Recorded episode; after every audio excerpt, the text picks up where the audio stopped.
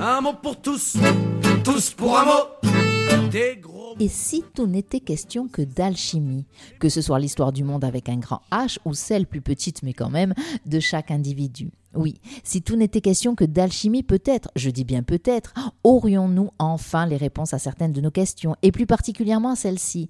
Pourquoi les peuples se font-ils la guerre? Pourquoi nous faisons-nous la guerre? D'aucuns répondront que c'est une question de violence parce que celle-ci est inhérente à l'être humain, peut-être, mais la guerre non. Du moins, je ne pense pas.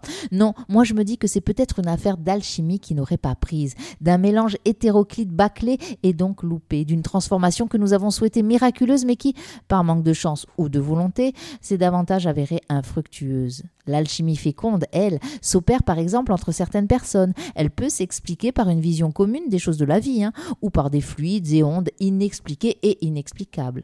Cette alchimie féconde est alors source de bonheur, de plaisir, de vie. Elle s'opère dans tous les domaines possibles, dans le privé avec l'amour et l'amitié bien sûr, mais également dans le professionnel.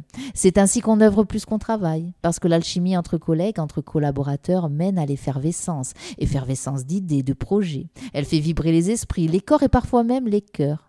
Le miracle de l'alchimie, écrivait Marie-Madeleine Davy dans son initiation à la symbolique romane, correspond à la nature la plus fondamentale de l'homme, celle de coïncider d'une façon vivante et absolue avec tout ce qui est.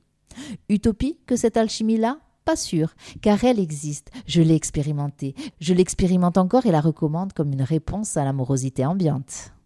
Pour tous, tous pour.